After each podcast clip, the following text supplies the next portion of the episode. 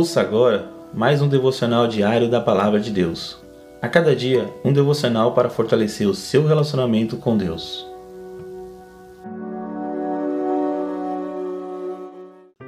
Bom dia, meus irmãos e irmãs, que a graça e a paz de Deus esteja com todos.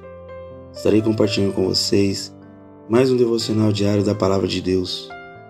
E o título de hoje está assim: Faça da sua boca um canal de bênção.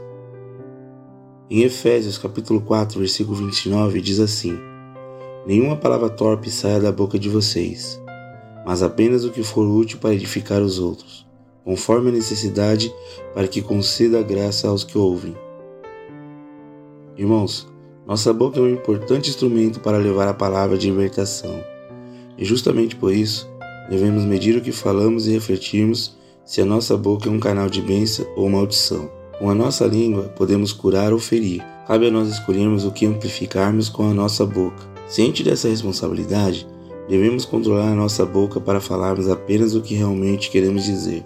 A Bíblia pode nos ajudar em como podemos desenvolver nosso autocontrole. Mais do que uma fonte de sabedoria, a Bíblia contém palavras que curam e salvam o homem. Quando nos alimentamos da palavra de Deus, passamos a falar do que o nosso coração está cheio. Mais do que isso, Passamos a agir conforme a palavra e não dizemos com a nossa boca, mas com os nossos atos. Que a sua boca seja um canal de bênção. Citarei três motivos para que sejamos um canal de bênção. Primeiro, evite falar demasiadamente.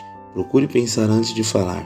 Quanto mais escolhemos o que vamos dizer, mais agimos com sabedoria. Segundo, esqueça a crítica construtiva. Procure falar palavras que levante o seu irmão. Para construir não é necessário criticar, mas sim indicar soluções.